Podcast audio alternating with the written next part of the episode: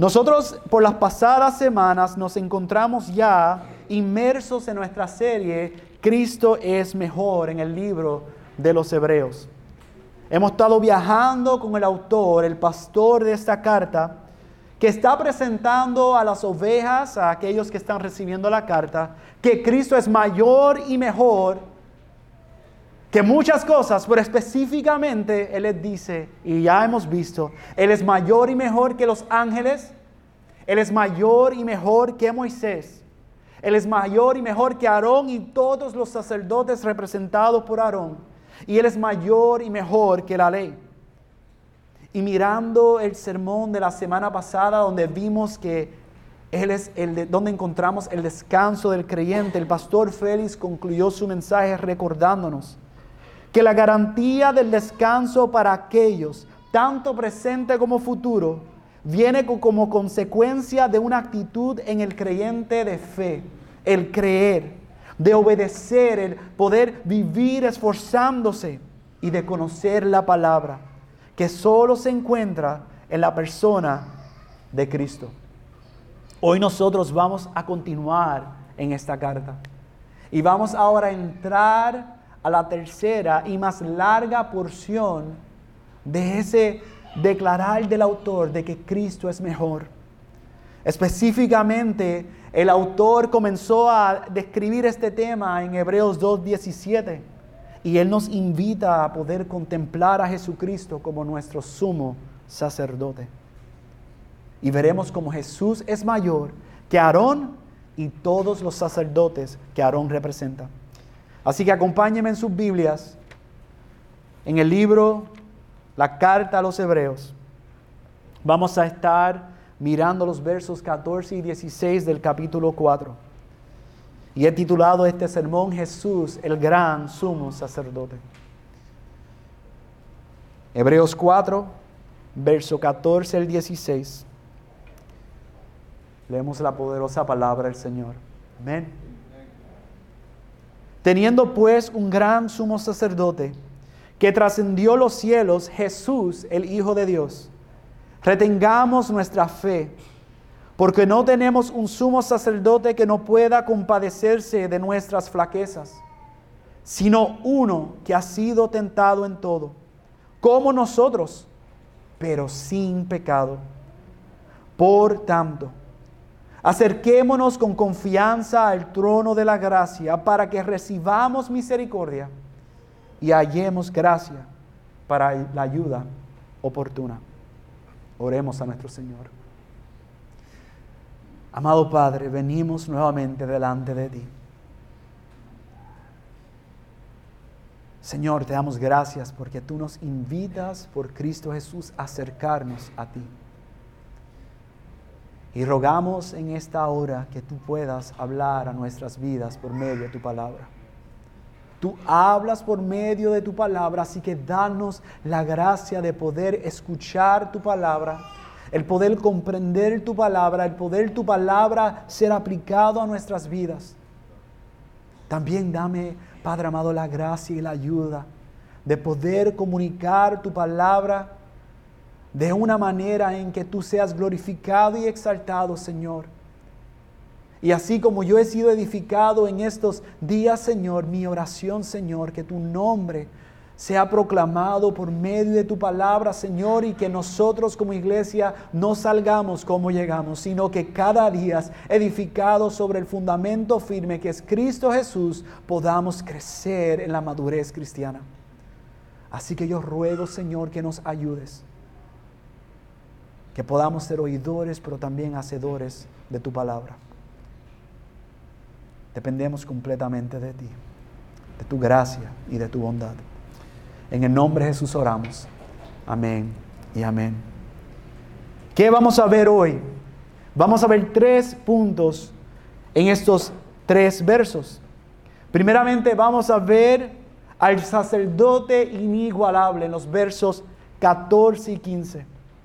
Veremos también la convicción innegable en la parte baja del verso 14. Pero también miraremos la acción aceptable en el verso 16. Para ayudarnos a entender lo que el autor está escribiendo, ¿verdad?, a, los recipientes de esta carta y lo que ellos tienen en mente. Entendí que era útil que recordáramos, repasáramos de manera breve nuestro tiempo en Éxodo, donde miramos y conocimos a Aarón como sacerdote.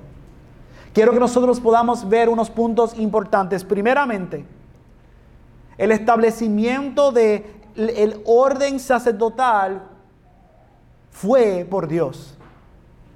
Dios es quien instituye este orden sacerdotal de poder establecer de que habría unos representantes del pueblo de Israel quienes podrían ir delante de Dios para representar al hombre delante de Dios y para representar a Dios delante de los hombres.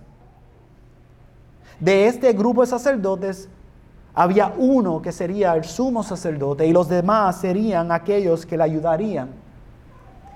También ellos tendrían que permanecer o parte de la tribu de Leví. Por eso es que vemos el linaje de Aarón y aún el propio Moisés. Ahora, ¿cuáles eran los requisitos de este sacerdote? Bueno, primeramente tenía que ser escogido entre sus hermanos, entre los hombres que estaban allí, para que él pudiera representarlos. Esto es importante, no lo hacía a través de campaña, esto no era un, un voto popular, era un reconocimiento genuino que esta persona estaba siendo reconocido del pueblo, pero específicamente ellos reconocían que esa persona también había sido llamado por Dios para servir como sacerdote, para servir como sumo sacerdote. Y entre sus muchos deberes, el sumo sacerdote tenía uno que era sumamente importante. Una vez al año, él tenía la responsabilidad de ofrecer sacrificio de poder pasar a través del velo, aquel velo que dividía el lugar santo del lugar santísimo, del lugar donde habitaba la presencia de Dios en medio de su pueblo en el templo. Y ofreciendo ese sacrificio lo hacía con la intención de poder cubrir los pecados del pueblo por un año más. Pero para poder hacerlo, él tenía que ofrecer sacrificio por sus propios pecados. Así que ese es el contexto que conoce la audiencia a quien él está escribiendo. Pero ese también es el contexto a que la audiencia está siendo tentada a querer regresar.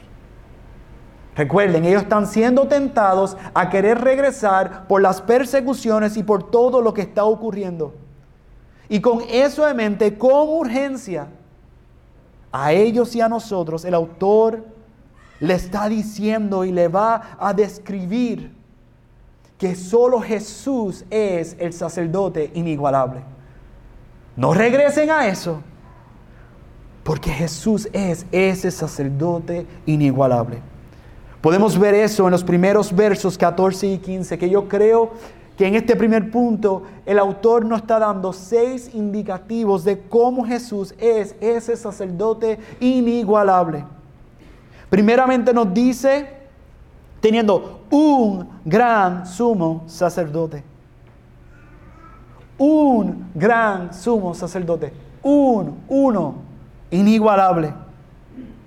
Por lo tanto, su carácter como sacerdote es superior a todos los demás. Es más, todos los que habían venido hasta ese momento, lo que hacían era apuntar hacia el mejor y perfecto e inigualable sacerdote, quien es Cristo Jesús. Solamente Él podría entrar en la presencia misma de Dios perfectamente, por solo Él es el perfecto. Como vieron y, como le mencioné, el sumo sacerdote entraba una vez por año detrás de esa cortina al lugar santísimo. ¿Y qué ocurría con el pueblo mientras él entraba? El pueblo quedaba afuera. ¿Se acuerdan de eso cuando miramos el tabernáculo? Igual el templo, el pueblo quedaba afuera expectante, esperando para conocer si el sacrificio sería suficiente, si sería aceptado por Dios. ¿Y cómo celebraban cuando el sumo sacerdote salía? Porque eso significaba que ellos iban a tener paz un año más con Dios. Pero Jesús es más que un sumo sacerdote. Jesús es el gran sumo sacerdote. Y en su oficio sacerdotal Jesús es el ideal de Dios. De cómo, de quién, de por qué, de cuándo podría un sacerdote, podría alguien acercarse detrás del velo a la presencia misma de Dios. Y vemos eso porque teniendo eso en mente, lo próximo que dice el autor es, Él es un gran sumo sacerdote que trascendió los cielos. Recuerden, el sacerdote pasaba el velo al lugar santísimo, estaba verdaderamente ante la presencia de Dios, pero solo por un momento breve. ¿Se pueden imaginar el escenario de ser el sumo sacerdote? Muchos conocemos el contexto de peligro porque ir a la presencia de Dios y no haber cumplido el estándar implicaba yo voy a ir a la presencia de Dios y morir. Eso es lo que le esperaría al, al sumo sacerdote. Así que imagínense el temor y temblor que tendría ese sumo sacerdote. Pero para Jesús es completamente distinto, mis, mis amados hermanos. Porque Jesús no solamente fue detrás del vuelo, Jesús fue directamente a la misma presencia de Dios. No por un momento breve, sino que ahora, hoy mismo, eternamente está delante la presencia de Dios Padre.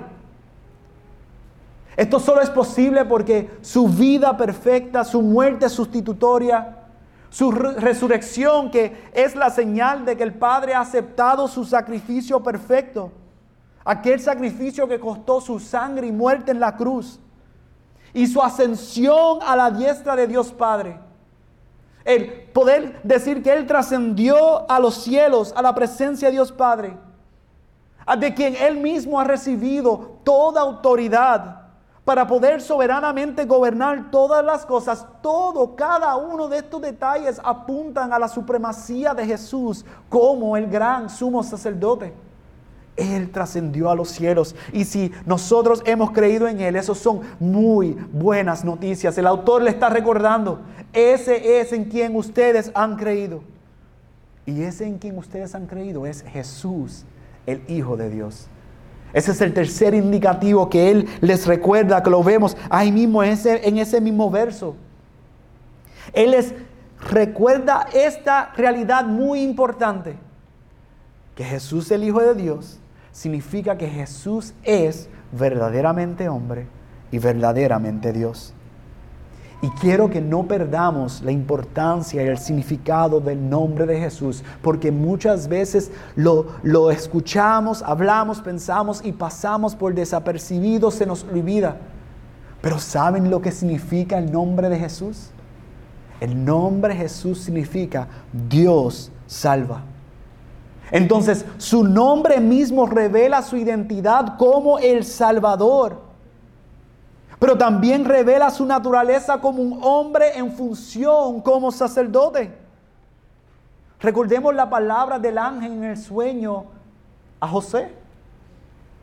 Mateo 1:21 nos dice, y dará a luz un hijo y le pondrás por nombre Jesús, porque él salvará a su pueblo de sus pecados.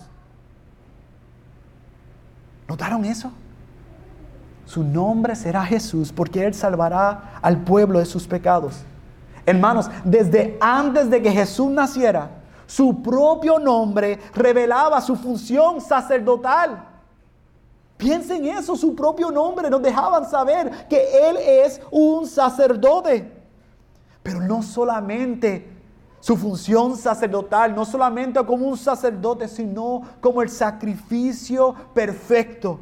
El mismo que sería dado por los pecados de los hombres al Dios todopoderoso, justo, ante quien nosotros hemos ofendido, ante quien nosotros hemos pecado. Desde antes de que Jesús naciera, su nombre nos dice que Él serviría como sacerdote. Ahora el autor nos recuerda que necesitamos estas dos realidades. La realidad de su humanidad, pero también la realidad de su divinidad para poder servirnos. Jesús es el Hijo de Dios. Él está recordando a esa iglesia y nos recuerda a nosotros. Él está recordando a esos creyentes y nos recuerda a nosotros. Jesús es el Hijo de Dios. Así que tanto su humanidad como su divinidad son necesarios para nuestra salvación. Todo sacerdote, sacrificio, ofrenda del Antiguo Testamento, del Antiguo Pacto, lo que hacía era apuntar a Jesús. Y era necesario que Él fuera Dios encarnado. Porque para poder pagar el precio de nuestra ofensa delante de Dios, una ofensa ante un ser eterno demandaba un sacrificio igualmente eterno. Jesús es el Hijo de Dios. Pero mirando el corazón de Jesús, también nos dice un cuarto indicativo. Jesús es el gran sumo sacerdote, quien es compasivo y se compadece de nuestras flaquezas. Esa palabra compadecerse, amada iglesia, significa lo que nosotros decimos simpatizar, simpatía. Claro, como español es mi segundo idioma, yo siempre pensé en simpatía en el sentido de qué simpático la persona. Pero ¿saben lo que significa simpatía? Significa entrar en nuestro dolor. Significa entrar en nuestra condición, significa compartir nuestro sentimiento al respecto de la situación que estemos pasando.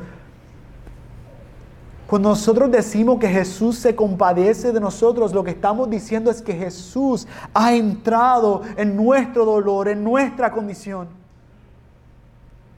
No hay nadie más que pueda entender lo que tú estás sintiendo, pero Jesús puede entenderlo perfectamente porque Él se compadece de ti y de mí, amado hermano. Y esas son buenas noticias. Él conociendo cada realidad de nuestros corazones, Él se compadeció de nosotros. También esa palabra significa sufrir. No es algo superficial el decir que Él es compasivo. No es algo como decir que Él simplemente nos tiene pena. Es que Él está presto y sufre por nosotros. Él está profundamente afectado con sentimientos desde adentro por nosotros. Y Él llora con nosotros y por nosotros. Él es el gran sumo sacerdote quien se compadece de nosotros. Entendamos eso, amada iglesia. Él está íntimamente involucrado. Él está íntimamente afectado, aún en nuestras enfermedades, aún en nuestras debilidades, en medio de nuestros problemas, sufrimientos, tristezas y peligro. Jesús, el gran sumo sacerdote, se conmueve interiormente durante ese tiempo de sufrimiento y prueba. Él no está ajeno a nosotros. Él está compadeciéndose con nosotros.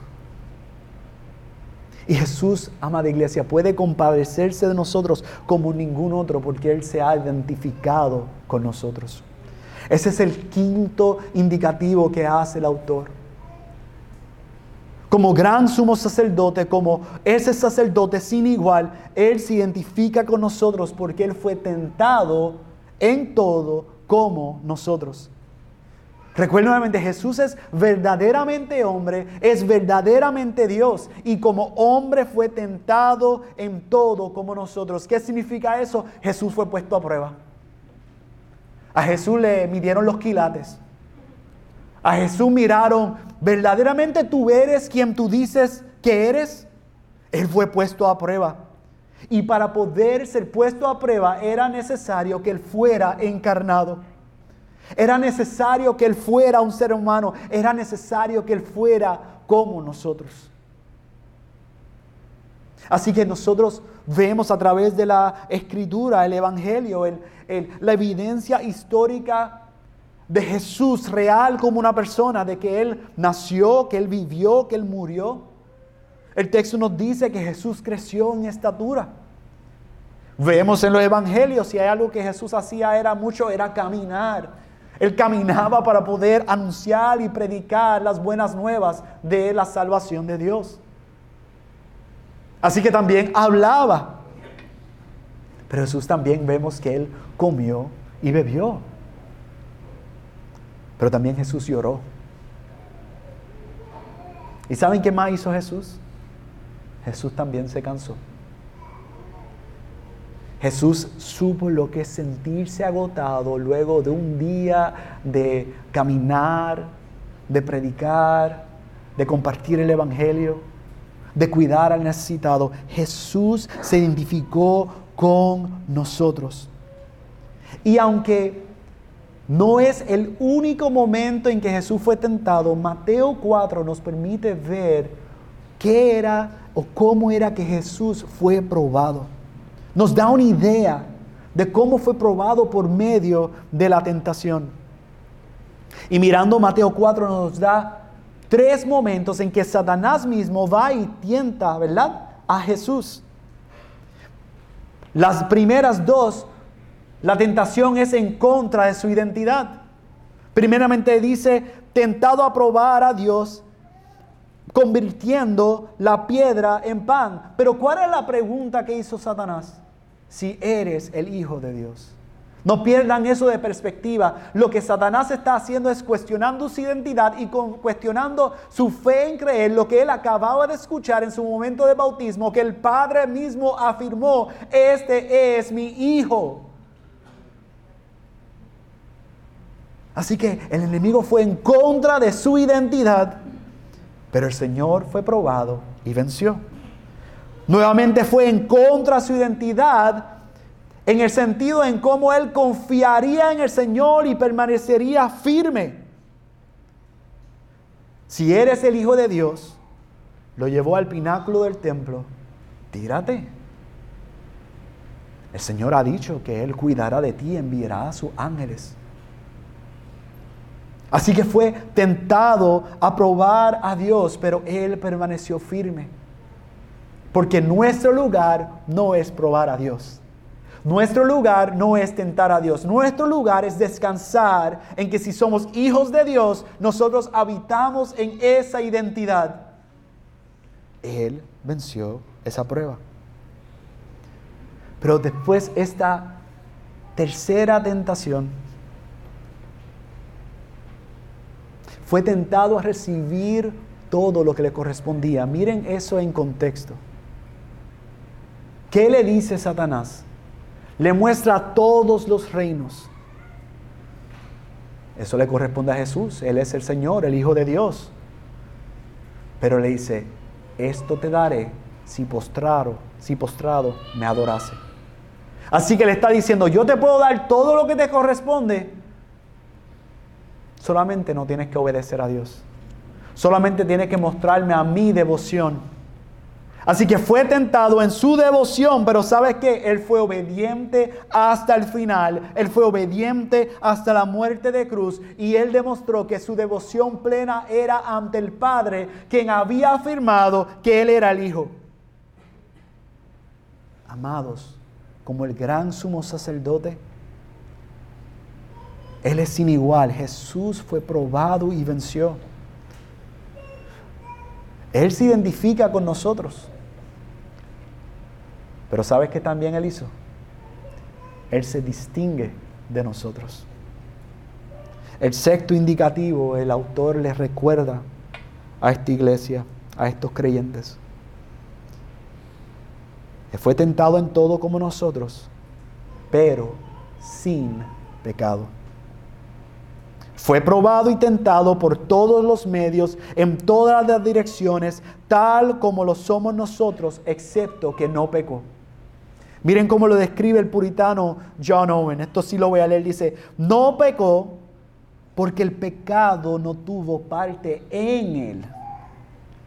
Aquí el apóstol nos, nos hace observar la pureza y la santidad de Cristo para que no imaginemos que Él estaba sujeto a tentaciones internas para pecar, como nos sentimos propensos a hacerlo nosotros. Aquellos que nos contaminan y nos hacen sentir culpables. Y nos hacen culpables. Cualquiera que fuese la tentación todavía estaba absolutamente sin pecado. Jesús todavía estaba sin pecado en todas las cosas. Jesús no fue tentado por el pecado. Tal era la santidad de su naturaleza. Y cuando fue tentado, nunca resultó en pecado. Tal fue la perfección de su obediencia. Él se identificó con nosotros, pero Él se distingue de nosotros en que Cristo no pecó. Él es el gran sumo sacerdote inigualable. Así que ante la realidad que el autor y pastor tenía en los creyentes, aquellos que están luchando con regresar al antiguo pacto, era necesario recordarles quién era Jesús. Cuando somos tentados a regresar, cuando somos tentados, cuando olvidamos quién es Dios, es necesario que recordemos, seamos recordados quién es Jesús. Era necesario que ellos pudieran contemplar a Jesús en toda su gloria como el gran sumo sacerdote inigualable, mejor y mayor que Aarón y todos los sacerdotes a quienes ellos estaban mirando para regresar. Pero, amada iglesia, contemplar a Jesús no es suficiente. Es necesario que ellos tomaran acción y es necesario que nosotros tomemos acción al contemplar a Jesús. Y por eso el autor ahora pasa a darle dos imperativos, dos este, ordenanzas, dos mandatos que ellos tenían que seguir. Porque tenemos un sacerdote inigualable, tenemos que responder. Y lo primero que le dice en el verso 4, 14b, al decir retengamos nuestra fe, es que le dice tenemos que tener la convicción, una convicción innegable.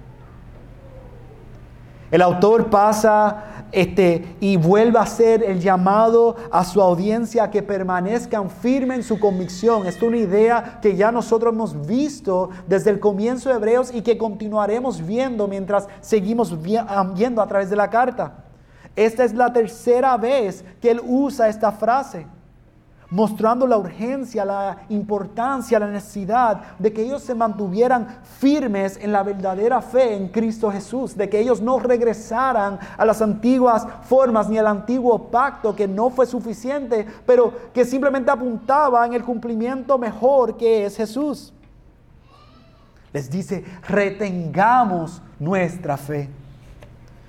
Esa palabra retener significa que necesitaban retener, mantener firme, aferrarse, pensar en con toda tu fuerza aguantarte, afirmarte de algo. Entonces el autor le está diciendo, ya que han contemplado, ya que han sido recordados de la gloria de Jesús como el gran sumo sacerdote, no se suelten de él. No se suelten de él. Retengan su fe. Retenga, manténgase firme. Aférresen a Él con todas sus fuerzas, con toda su mente, con todo su corazón. Ámenlo a Él. Ten esa convicción innegable donde no importando lo que pueda pasar, tú no vas a abandonar tu fe en Cristo Jesús. Recordemos a los padres de la iglesia. Recordemos a los reformadores. ¿Cuántos de ellos, los apóstoles, murieron abrazando su fe en Cristo Jesús?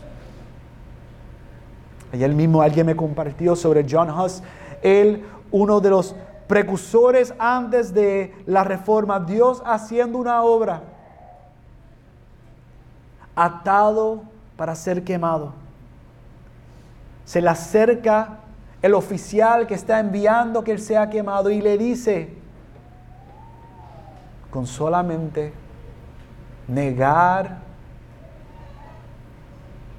yo te puedo dejar ir. Él no pudo negar su fe. Él no pudo negar la sana doctrina. Él no pudo negar la autoridad de la palabra de Dios sobre todos. Y fue quemado. No me acuerdo quién fue que lo dijo, pero en ese momento alguien escribió y dijo, ellos mataron a John Huss, lo martirizaron, pero lo que estaban haciendo era encendiendo una llama que vendría a ser la gran reforma por la cual nosotros estamos hoy aquí. Retengamos nuestra fe. Retengamos nuestra fe hasta el fin nuestra confianza y la gloria de nuestra esperanza si nosotros somos casa de Dios, como hemos estado viendo las semanas pasadas. Aquella casa sobre la cual el Hijo ha permanecido fiel. Retengamos firme hasta el fin el principio de nuestra seguridad si somos partícipes de Cristo. Y ahora, esta tercera ocasión nos dice, retén la fe en Jesús, el Hijo de Dios, el gran sumo sacerdote. Amados, la verdadera convicción de quién es Jesús produce en el creyente una confesión, una convicción de palabra y acción. Pero ¿saben lo hermoso del sacerdocio de Cristo Jesús? Nosotros debemos retener la fe.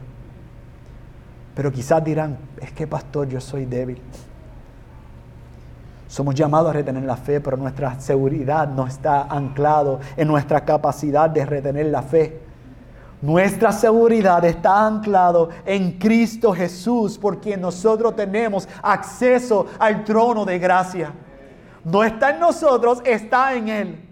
Retengamos la fe en Él él nos retiene a nosotros, Él nos sostiene a nosotros y Él nos lleva ante el trono de gracia, Él nos da acceso ante el trono de gracia.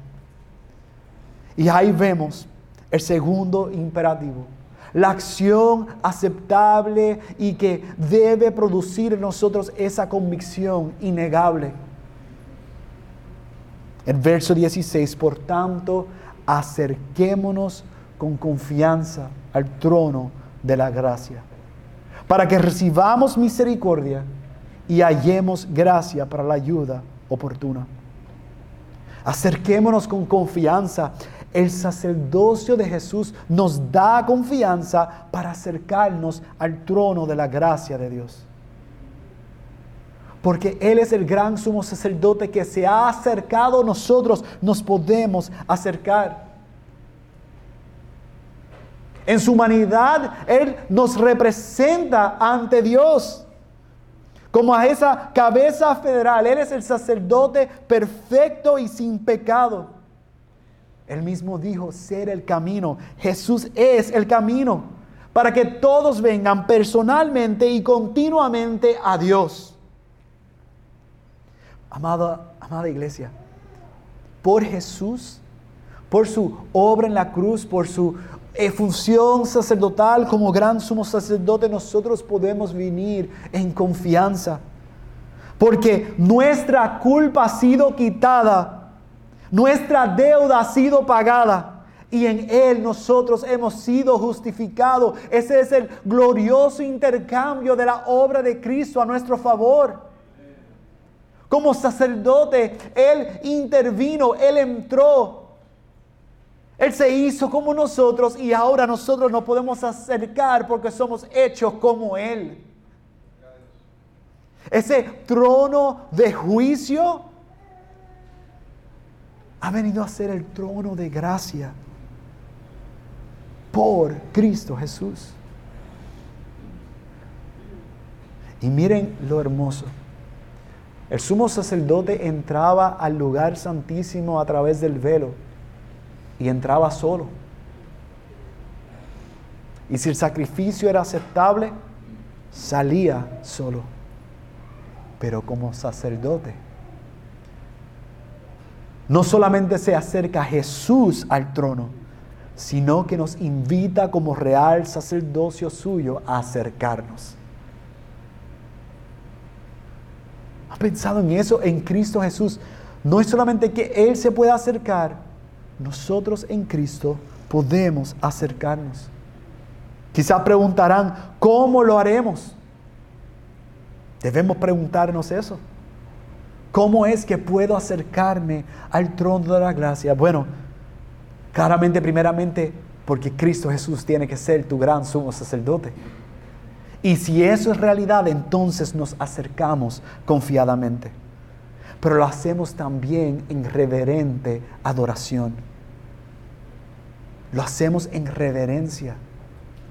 Lo hacemos en ese temor y temblor, confiadamente, pero con temor y temblor, con confianza, como escribió Pablo en Efesios 3:12, en Cristo Jesús nuestro Señor tenemos libertad y acceso con confianza por medio de la fe en Él. Nosotros podemos acercarnos, pero lo hacemos de manera reverente, no orgullosa, sino reverente.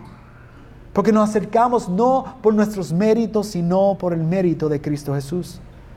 Nos acercamos al trono de la gracia y al acercarnos al trono de la gracia recibimos misericordia y hallamos gracia para la, para la ayuda oportuna.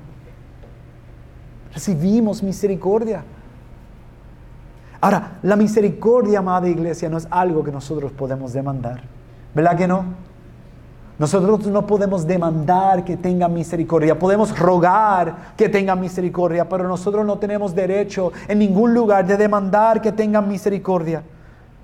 Pero justamente eso es lo que necesitamos cada día de nuestras vidas. Necesitamos misericordia de parte de Dios cada día de nuestras vidas.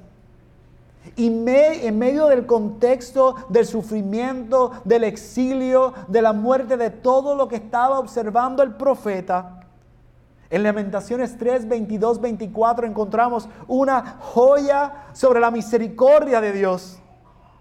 Que dice, por la misericordia de Jehová no hemos sido consumidos, porque nunca decayeron sus misericordias. Nuevas son cada mañana, grande es tu fidelidad. Mi porción es Jehová, dijo mi alma, por tanto en él esperaré. ¿Saben lo que es estar en medio del conflicto, en medio del exilio, en medio de ver muerte delante de ti y poder proclamar que la misericordia de Dios no se ha acabado? Que la misericordia de Dios es nueva cada día. Eso solo es posible si nosotros tenemos a Cristo Jesús como nuestro gran sumo sacerdote.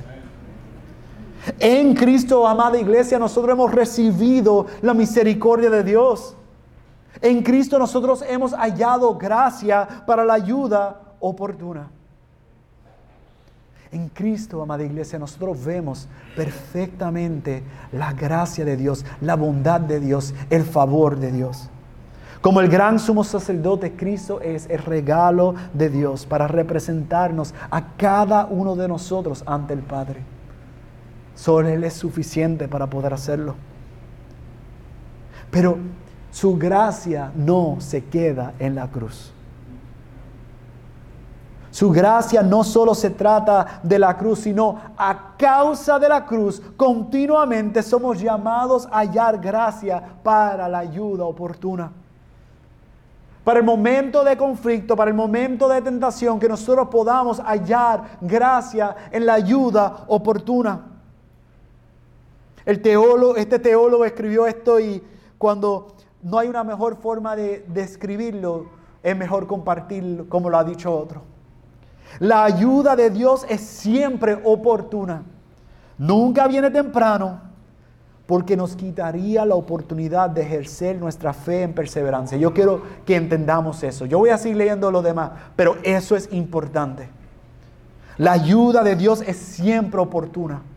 Nunca viene temprano porque nos quitaría la oportunidad de ejercer nuestra fe en perseverancia.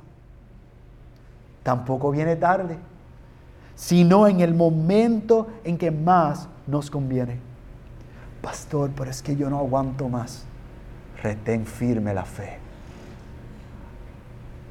Haya gracia. Recibe misericordia viene la ayuda oportuna de parte del Señor. Se me está haciendo difícil, pastor. Cristo es nuestro gran sumo sacerdote. Eso es lo que Él está diciendo a la iglesia. Eso es lo que Dios dice a nosotros. En el verso 13 el autor nos advirtió que no podemos escondernos de Dios. Y ahora nos asegura que no tenemos necesidad de escondernos. Una de las enseñanzas principales de Hebreos es que los pecadores podemos entrar a la presencia de Dios con confianza y sin temor. Y nosotros debemos decir amén y gloria a Dios por eso. No tenemos por qué escondernos si somos hijos de Dios, si hemos sido salvados, si Cristo verdaderamente es nuestro gran sumo sacerdote. ¿Cómo entonces aplicamos esto a nuestras vidas? Bueno, yo tengo que decir que yo me alegro en saber que el autor de la carta nos ha hecho el trabajo más fácil en esta mañana. Porque él mismo nos proveyó las aplicaciones de nuestro mensaje. Pero creo que así como era útil recordarle a, a esos creyentes y a esa iglesia, es útil que nosotros seamos recordados. Teniendo un gran sumo sacerdote Jesús, el Hijo de Dios. Como gran sumo sacerdote, Él no tiene comparación. Amado hermano, Él es inigualable. Es indiscutible. En el boxeo diríamos que Él es el undefeated champion. Todos los títulos unidos en Él, Él es el mejor. Él trascendió los cielos él entra a la presencia de Dios como nuestros representantes. Por Él y en Él ahora nosotros tenemos acceso al trono de Dios. Entonces, ahora nosotros podemos ir ante la presencia de Dios Padre. Por Cristo, en Cristo. Tenemos que recordar eso cuando venga el momento difícil. Pero también tenemos que recordar que Él es compasivo, que Él se compadece, Él es conmovido por nosotros, Él sufre con nosotros. Y Él es paciente y fiel como ningún otro. Él te conoce mejor de lo que tú te conoces a ti mismo.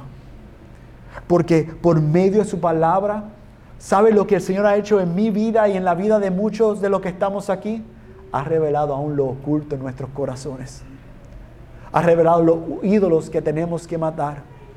Ha revelado donde nosotros hemos dejado de confiar en Él. Ha revelado cuando hemos sido olvidadizos. Ha revelado el temor al hombre. Si tú llevas este año caminando con nosotros, cada una de esas cosas el Señor ha estado revelando en nuestros corazones por medio de su palabra. Él nos conoce mejor que nosotros. Él es compasivo. Y Él se identifica con nosotros. Él pasó la prueba. Él te conoce como nadie más puede. Pero también las buenas noticias, porque Él se distingue de nosotros, porque Él permanece sin pecado, Él puede ser nuestro gran sumo sacerdote. Él puede ser el sacrificio perfecto, aceptable a Dios, por el cual nosotros tenemos acceso al trono de gracia. Así que, ¿cuál es el llamado y la aplicación a nuestras vidas? Retengamos nuestra fe. Aferrémonos de nuestra fe. En medio del conflicto, en medio del momento turbulento, en medio de la tentación, de hacer las cosas a nuestra manera, retén tu fe. No regrese a la vieja forma de hacer las cosas. Permanece firme en Cristo Jesús, el que te sostiene. Retén tu fe. Pero también acércate con confianza ante el trono de la gracia.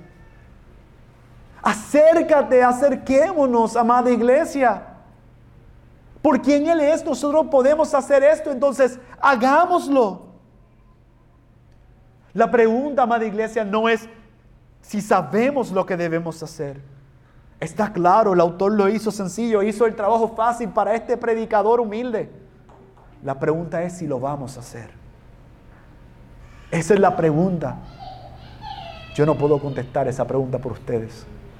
Ustedes son responsables de contestar esa pregunta ante Dios.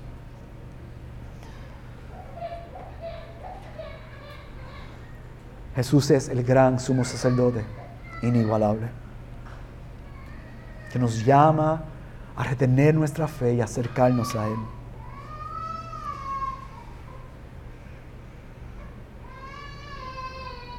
Como muchos saben, hace unas semanas Yo le daba gracias a Dios por su fidelidad. En su gracia y misericordia, Él libró a mi hermana y a su familia de la desgracia de poder morir. Ellos se encontraban durmiendo y de momento toda la estructura alrededor donde ellos estaban empezó a encenderse en llamas. Diez personas durmiendo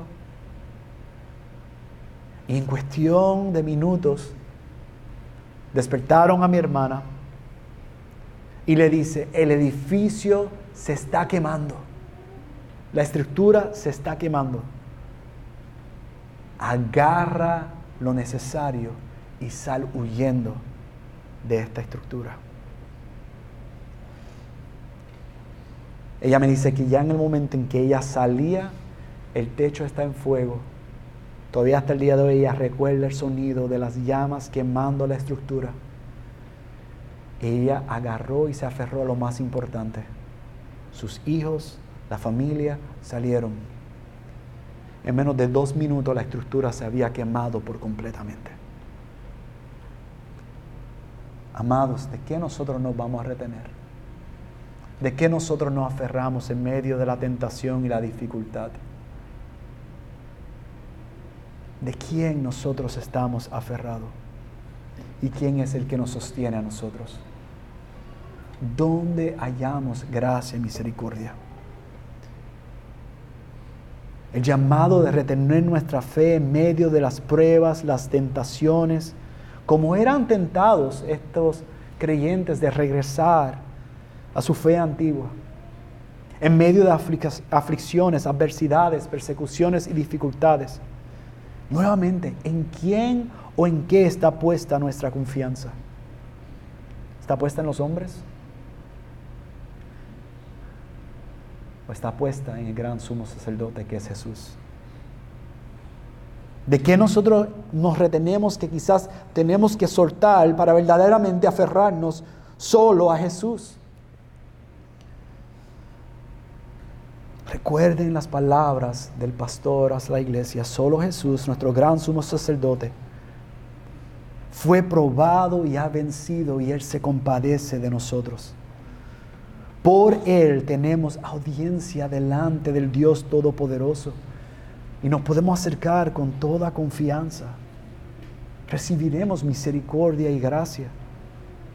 Que nosotros podamos verdaderamente hacer nuestra la palabra del salmista 46.1.3, donde nos recuerda, Dios es nuestro refugio y fortaleza, nuestro pronto auxilio en las tribulaciones. Por tanto, no temeremos, aunque la tierra sufra cambios y aunque los montes se deslicen al fondo de los mares, aunque bramen y se agiten sus aguas, aunque tiemblen los montes con creciente enojo, Dios es nuestro refugio. Retén la fe. Aférrate a Cristo. Acércate al trono de gracia. Porque nuestra confianza no está en nosotros, nuestra confianza está en aquel quien es nuestro gran sumo sacerdote, Cristo Jesús. Esas son buenas noticias, amada iglesia. Pero si tú no eres un creyente y estás entre nosotros, el autor con una sola palabra revela tu realidad.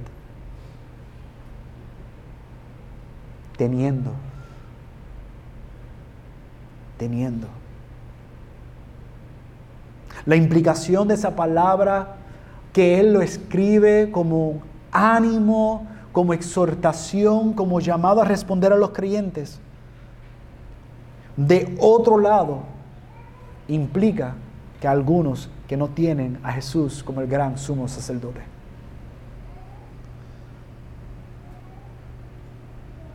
Si ese es tu caso, el trono de gracia que nosotros como creyentes podemos celebrar por Cristo Jesús, permanece siendo un trono de juicio en contra tuya.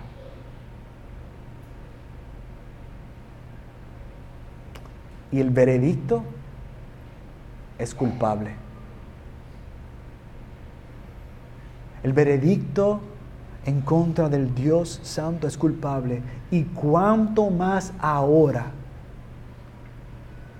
que conocemos el glorioso Evangelio de Cristo.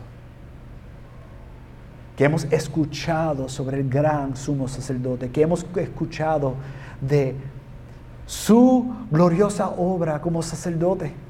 Cuánto más ahora la culpabilidad por la sangre y la muerte de Cristo Jesús. Ahora no quiero dejarte ahí, sino que yo lo que quiero es clamar a ti. Yo quiero rogarte que mi anhelo es que tú puedas decir que Cristo Jesús es tu gran sumo sacerdote. Porque entonces yo podré celebrar que tú puedes ser mi hermano.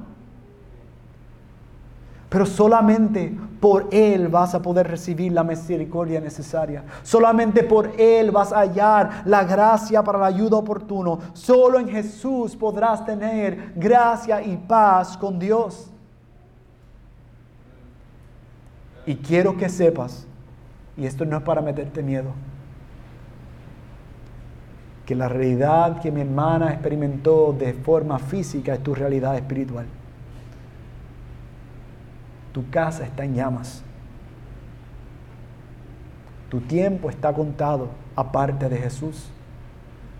Aférrate a Cristo. Corre a Cristo.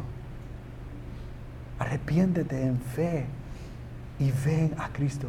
Él es un buen sumo sacerdote que se compadece de nosotros. Y para cerrar,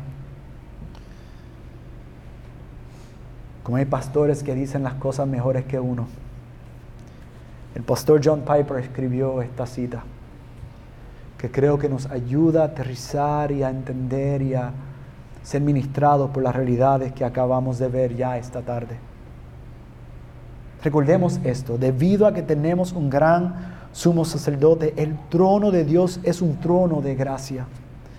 Y la ayuda que recibimos en ese trono es misericordia y gracia para ayudar en momentos de necesidad.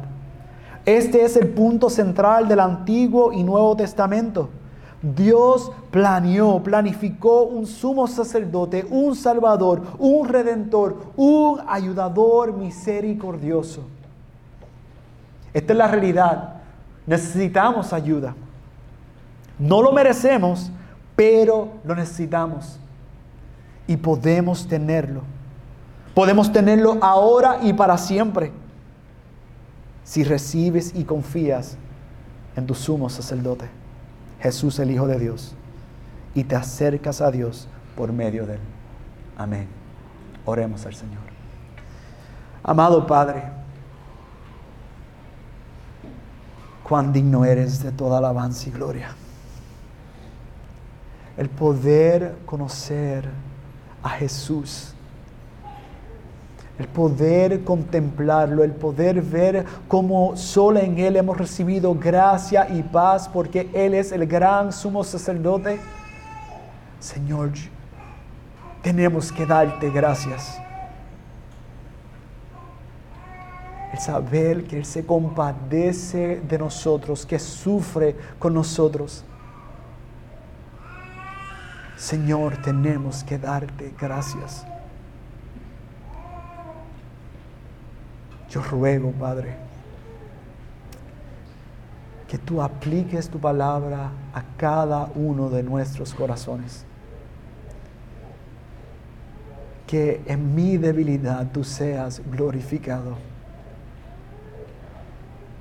y que al contemplar a Jesús nosotros seamos transformados. Y si hay uno entre nosotros que aún no puede decir, yo tengo a Jesús como mi gran sumo sacerdote, yo ruego, Señor, que tú puedas darle un corazón nuevo. Que tú puedas, Padre amado, salvarlo en este día. Y que Él pueda o ella pueda experimentar la gracia y paz que tenemos con Dios Padre por el Señor Hijo. Señor, gracias por tu palabra. Gracias por ministrar a nuestras almas, animarnos y recordarnos. Y ayúdanos ahora a responder en adoración a aquel que vino a salvarnos, aquel que es digno de alabanza, aquel que nos acerca al trono, en quien hallamos gracia y paz. Cristo Jesús, en cuyo nombre oramos. Amén y amén.